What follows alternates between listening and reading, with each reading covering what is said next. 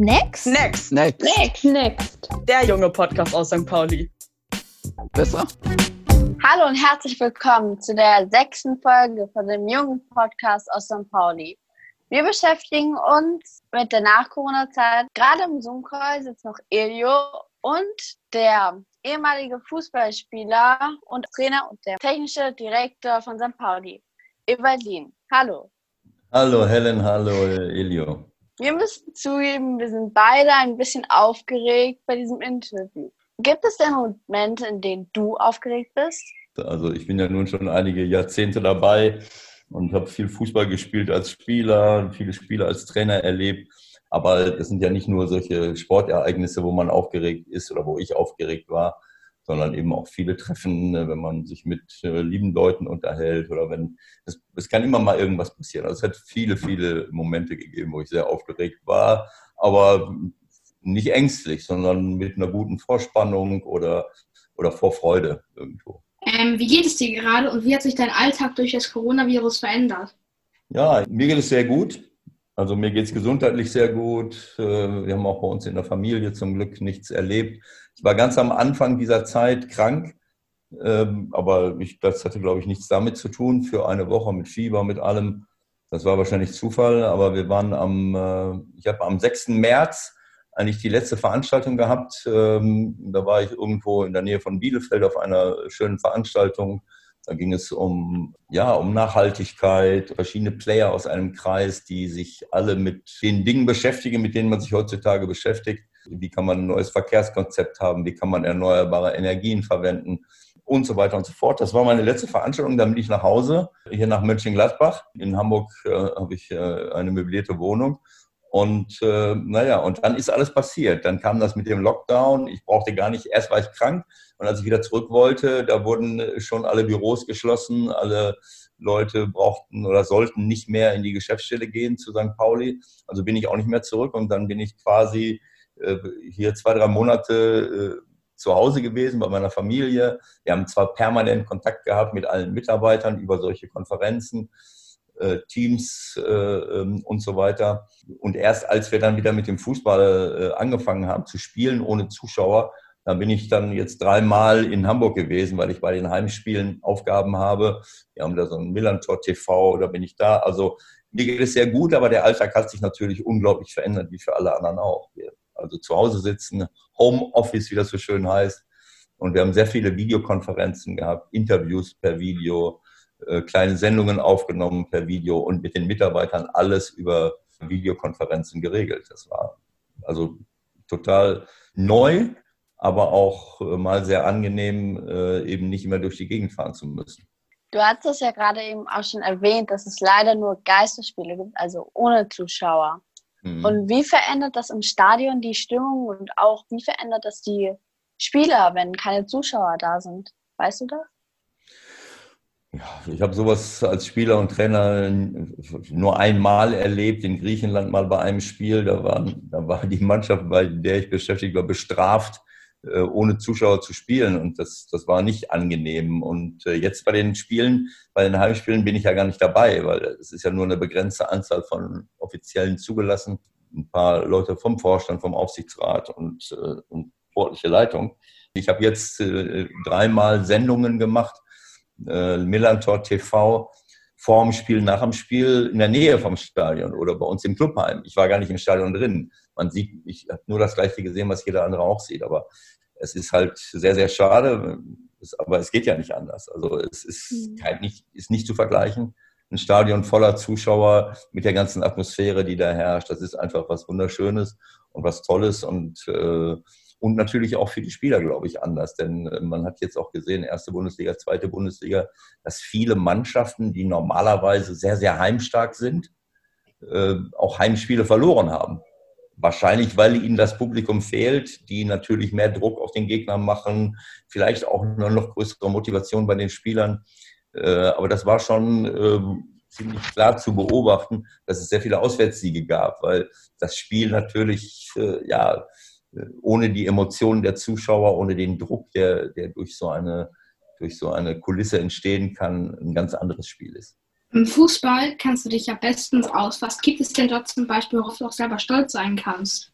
Naja, als, äh, als Fußballspieler, Trainer ist man ja relativ bekannt, weil überall darüber berichtet wird, weil es im Fernsehen zu sehen ist. Die Medien und auch alle anderen konzentrieren sich immer so sehr darauf, äh, wer gewinnt, wer gewinnt nicht, äh, wer wird deutscher Meister, wer holt irgendeinen Titel. So wie unsere ganze Welt ja so ein bisschen daraus besteht. Wir müssen alle miteinander konkurrieren, anstatt einfach zu sagen, na ja, also ähm, es kommt ja nicht nur immer darauf an, dass man gewinnt und es kommt auch nicht immer nur darauf an, dass man dass man mehr hat als jemand anderes, sondern eigentlich müssen wir Menschen alle äh, vernünftig zusammenleben und nicht gegeneinander konkurrieren. Ich bin auf mein ganzes Leben stolz äh, und nicht darauf, ob ich jetzt irgendwas mal gewonnen habe oder nicht. Äh, ich habe auch schon mal was gewonnen, aber das ist nicht für mich das Entscheidende. Abgesehen davon, dass man sehr viele Spiele gewinnt. Aber wenn ich nur glücklich wäre, wenn ich mal einen Titel gewinne, äh, und das würde für alle Sportler gelten, dann würden 99 Prozent aller Sportler nie glücklich sein. Weil äh, es sind immer wenige nur, die gewinnen. Manche, äh, manche Vereine nur, manche Mannschaften und auch viele, viele Spieler, die, die nicht irgendwelche Titel gewinnen können. Also es kommt im Leben einfach darauf an, dass man, dass man ein gutes Lebensgefühl hat und dass man Dinge macht, die, die einem selbst und anderen Freude machen. Und Dazu gehört zum Beispiel auch fair zu sein. Wenn meine Mannschaft, ich war Trainer, ein Spiel absolviert hat und sie waren sehr fair und haben dabei auch noch einen schönen Fußball gespielt, unabhängig davon, ob man jetzt gewinnt oder nicht. Äh, das kann ja auch mal sein, dass man gut spielt und trotzdem verliert, weil der Gegner besser ist. So ist es nun mal. Dann bin ich trotzdem stolz auf die Jungs gewesen und auch vielleicht auf eine eigene Leistung, wenn ich als Trainer gute, gut gearbeitet habe oder wenn ich als Spieler früher äh, eine gute Leistung gebracht habe. Aber wie gesagt, es kommt nicht immer nur auf Leistungen an, sondern es kommt vor allen Dingen für mich darauf an, äh, wie man sich verhält. Der Charakter eines Menschen ist für mich wichtig und wie man sich anderen Menschen gegenüber verhält, wie man sich der Umwelt gegenüber verhält, wie man sich auch Tieren und allen möglichen Lebewesen gegenüber verhält. Das sind alles Werte, die wichtig sind für mein Leben und bis heute. Und äh, wenn ich das hinbekomme, dann kann ich zufrieden mit mir sein. Ob ich dann stolz bin, Stolz ist für mich etwas, da kann ich nicht so viel mit anfangen. Für mich geht es eigentlich nur darum, äh, das Richtige zu tun und äh, ähm, ja und äh, zufrieden mit mir selber zu sein, mit den Dingen, die ich tue, die ich sage, die ich denke äh, und äh, eben auch anderen Menschen dabei zu helfen. Als Trainer war das immer meine Aufgabe, ähm, eben sich selbst auch weiterzuentwickeln. Und gibt es noch etwas außerhalb des Fußballs, was Sie sehr gut können, worauf Sie auch stolz sind? Ihr wollt, dass ich unbedingt stolz bin. Okay. nee, Stolz. Stolz ist ja keine schlechte Sache. Ähm, ich würde eher sagen, Selbstvertrauen ist eine wichtige Sache. Also äh, ich glaube, dass jeder mit sich selber zurechtkommen muss und dazu braucht man Selbstvertrauen. Ihr seid noch jung. Dieses Stolz, das, das, ja, das, das hört sich für mich immer so an, als wenn man irgendwas Besonderes machen muss, um dann darauf stolz zu sein. Und das finde ich nicht. Das Besondere, was jeder machen sollte, ist, an sich selbst zu arbeiten, eine gute Persönlichkeit zu entwickeln, sich weiterzuentwickeln. Das ist eigentlich der Sinn unseres Lebens, sich wohlzufühlen, sich weiterzuentwickeln und auch was dazu beizutragen, dass andere sich wohlfühlen. Damit kann ich zufrieden sein, meinetwegen auch stolz.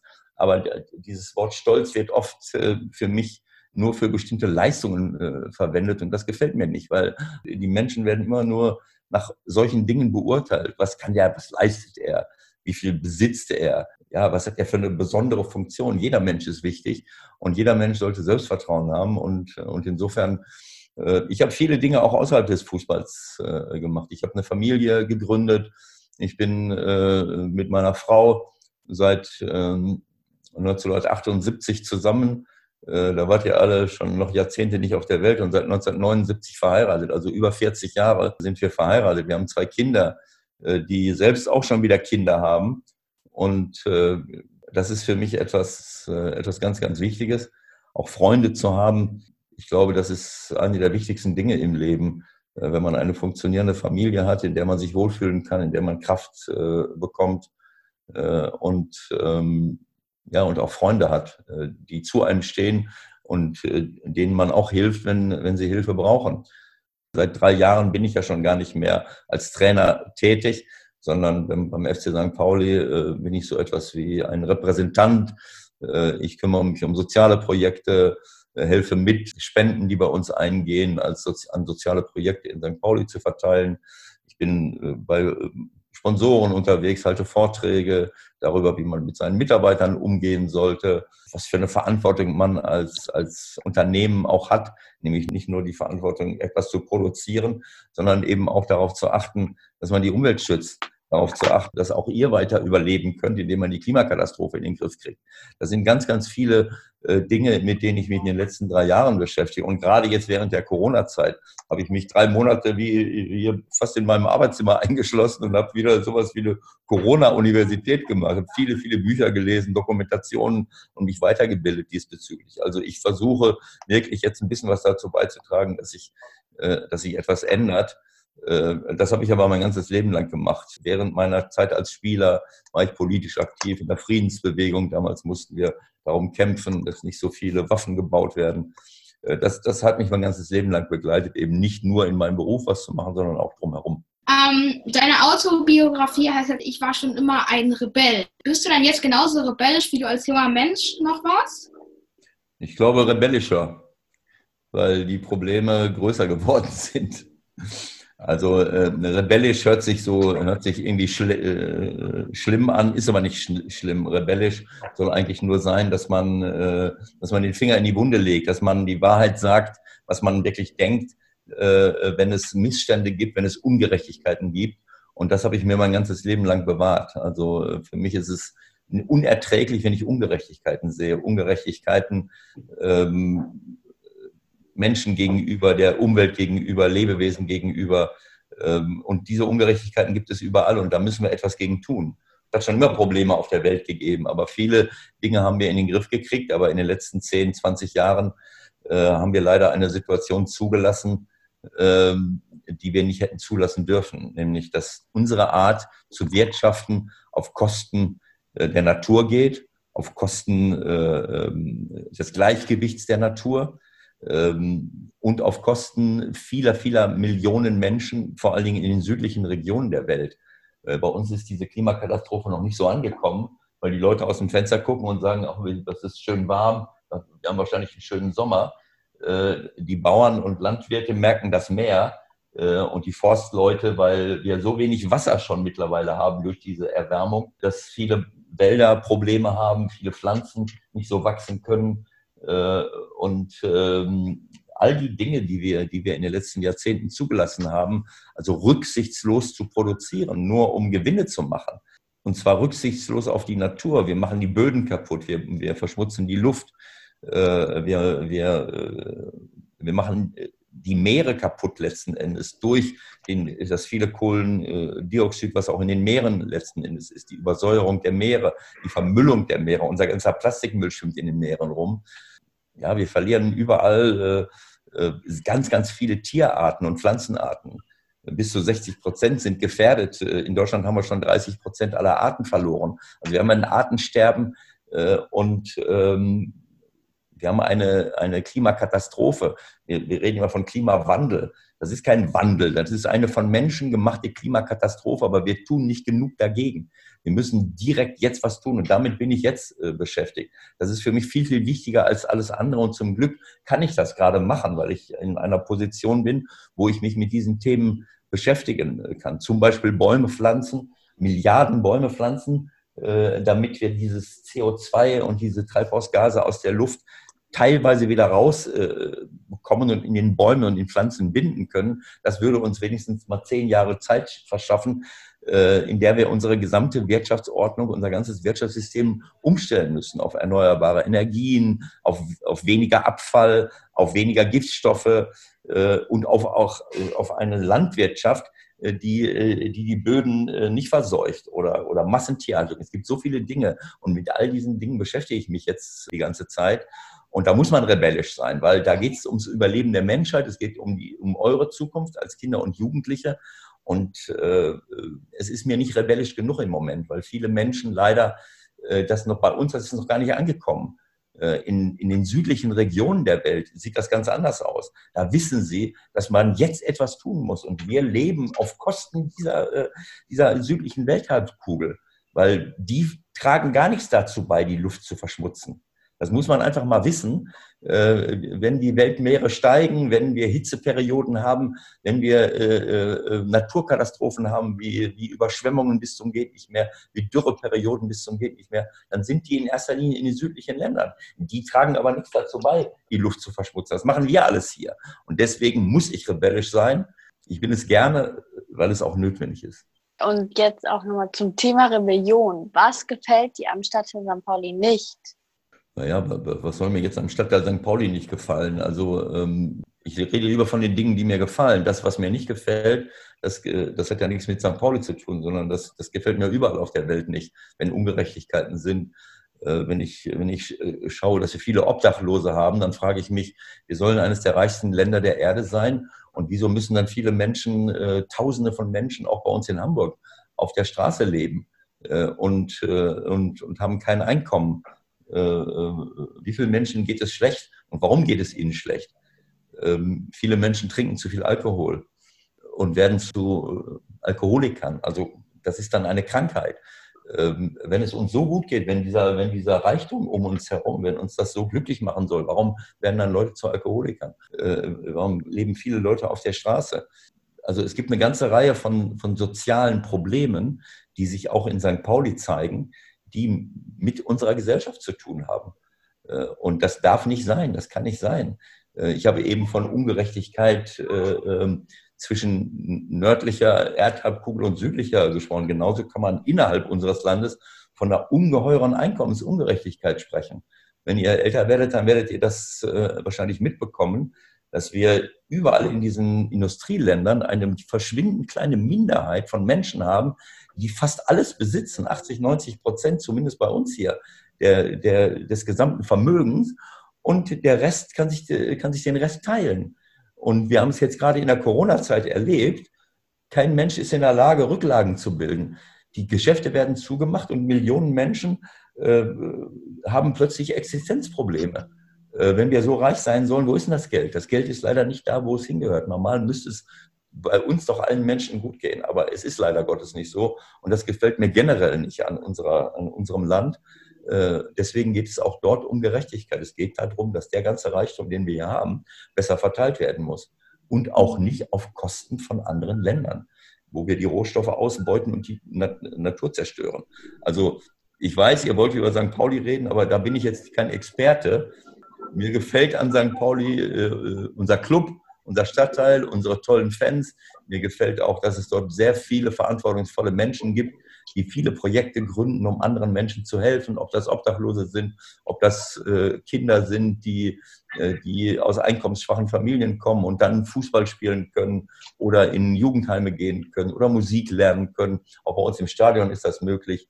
Lieber ist Musikschule, dass, dass Kinder, die sich das nicht leisten können, trotzdem Musik lernen können. Solche, solche Geschichten, ganz, ganz viele tolle Projekte, viele Menschen, die miteinander solidarisch sind und das gefällt mir sehr. Ähm, und damit sind wir jetzt natürlich auch schon bei der letzten Frage angekommen. Ähm, und zwar eine persönliche, die wir jedem Podcast-Gast hier in unserem Podcast stellen. Und zwar wäre das, was wirst du denn als allererstes machen, wenn du wieder alles machen darfst? Worauf freust du dich am meisten, wenn es keine Einschränkungen mehr des öffentlichen Lebens gibt? Also, ähm, ich habe ja eben schon gesagt, äh, für mich persönlich, ich habe äh, äh die Zeit sehr gut genutzt, hier mit vielen Menschen zu reden über, über Videokonferenzen, weil das ist natürlich schwer, das hier in solchen Konferenzen zu machen. Das haben wir auch schon mal gemacht. Ich habe eine Lesung von meinem Buch gemacht vor, keine Ahnung, äh, so und so viel Dutzenden Menschen, die sich dann zuschalten, aber die kann ich ja alle nicht sehen. Also quasi Vorträge zu halten, Veranstaltungen zu machen, Lesungen zu machen, Konferenzen, also Menschen wirklich live zu treffen, auch in größeren Gruppen. Das fehlt mir natürlich. Äh, und darauf freue ich mich, wenn das wieder möglich ist. Und ich hoffe, dass es bald wieder möglich ist. Aber ich freue mich nicht nur darauf, wenn das wieder äh, vorbei ist, sondern ich hoffe auch, dass wir alle, dass alle Erwachsenen daraus lernen, äh, was wir jetzt gerade hier erlebt haben. Denn es geht ja jetzt nicht nur darum äh, zu denken, oh toll, äh, jetzt haben wir vielleicht, vielleicht nicht mehr das Virus oder wir haben einen Impfstoff gefunden, um uns zu impfen, sondern es geht darum, dass alle begreifen, äh, dass wir grundsätzlich etwas verändern müssen, damit sowas nicht wieder passiert. Denn äh, ihr seht ja, was jetzt gerade äh, passiert ist in den USA. In anderen Ländern werden Millionen Menschen arbeitslos. Die haben noch viel, viel mehr Probleme als wir. In anderen Ländern ist das Gesundheitssystem nicht so gut wie hier bei uns. Äh, viele, viele Menschen sterben, die bei uns nicht sterben, weil die Gesundheitssysteme komplett überlastet sind und nicht die Qualität haben wie bei uns und auch nicht so viel Geld haben, um solche tollen Gesundheitssysteme zu unterhalten. Seit 20 Jahren haben wir diese Viren, die von Tieren auf Menschen über, überspringen. Und wir haben immer mal wieder diese Pandemien. Seit 20 Jahren haben wir das. Das haben wir vorher 100 Jahre nicht gehabt oder, oder 80 Jahre. Das heißt, wir müssen uns überlegen, wo kommt das eigentlich her? Und es ist mittlerweile völlig klar, dass so ein Virus äh, aus den zerstörten Ökosystemen kommt. Äh, das sind Viren, die bei Tieren unterwegs sind. Äh, und normalerweise haben wir mit den Tieren gar nichts zu tun. Die wissenschaftlichen Untersuchungen haben ergeben, dass dort, wo die Ökosysteme in Ordnung sind, dass dort ja das Virus zwar da ist, aber sich nicht auf, auf alle Tiere, die da leben, übertragen. Also ist auch die Gefahr kaum da, dass das auf den Menschen überspringt. Aber je mehr wir das System zerstören, wenn, wenn äh, Ökosysteme kaputt gehen, wir sehen das in Südamerika, Wälder werden abgeholzt, um dort Soja anzupflanzen und, und, und irgendwelche Plantagen, damit die Millionen Tiere, die wir hier essen, äh, ernährt werden. In diesen Regionen und vor allen Dingen da, wo das Ökosystem total zerstört ist, da sind viele Tierarten gar nicht mehr da, die sterben. Dann hast du viele Ratten, viele, viele Fledermäuse, die Überträger von diesen Viren sind. Und dann hat plötzlich jede Ratte und jede Fledermaus in diesem System diesen Virus, was vorher nicht der Fall ist. Vorher ist das verteilt und es gibt einen Genpool, es gibt äh, viel Schutz davor, dass das auf den Menschen überspringt. Aber in den zerstörten Ökosystemen nicht. Und von da springt es dann auf den Menschen über. Tiere werden gejagt, man findet sie auf irgendwelchen wirklich total ungesunden Märkten, so wie das in China war oder in Afrika. Und dann springt das auf den Menschen über. Und mit der Globalisierung heute hast du es plötzlich in der ganzen Welt. Deswegen, ich freue mich eben nicht nur darüber, wenn wir uns wieder treffen können mit anderen Menschen, sondern ich hoffe, dass alle daraus lernen, dass wir etwas anders machen müssen. Denn wenn wir nicht, nichts anderes machen, haben wir nicht nur die Klimakatastrophe, sondern dann haben wir in ein paar Jahren einen anderen Virus, der, der auf alle überspringt und wo wir wieder keinen Impfstoff haben und dann fangen wir wieder von vorne an.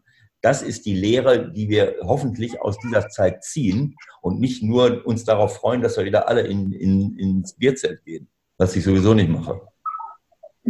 Okay. Wir bedanken uns natürlich ganz toll bei unserem Gast Evalin. Sehr gerne an euch beiden, Helen und, und Elio. Und bis bald. Alles Gute. Und viel Spaß mit eurem Podcast. Dankeschön. Okay. Ja, danke. Tschüss. Ciao, ciao. Tschüss. Folgt uns gerne auf Social Media.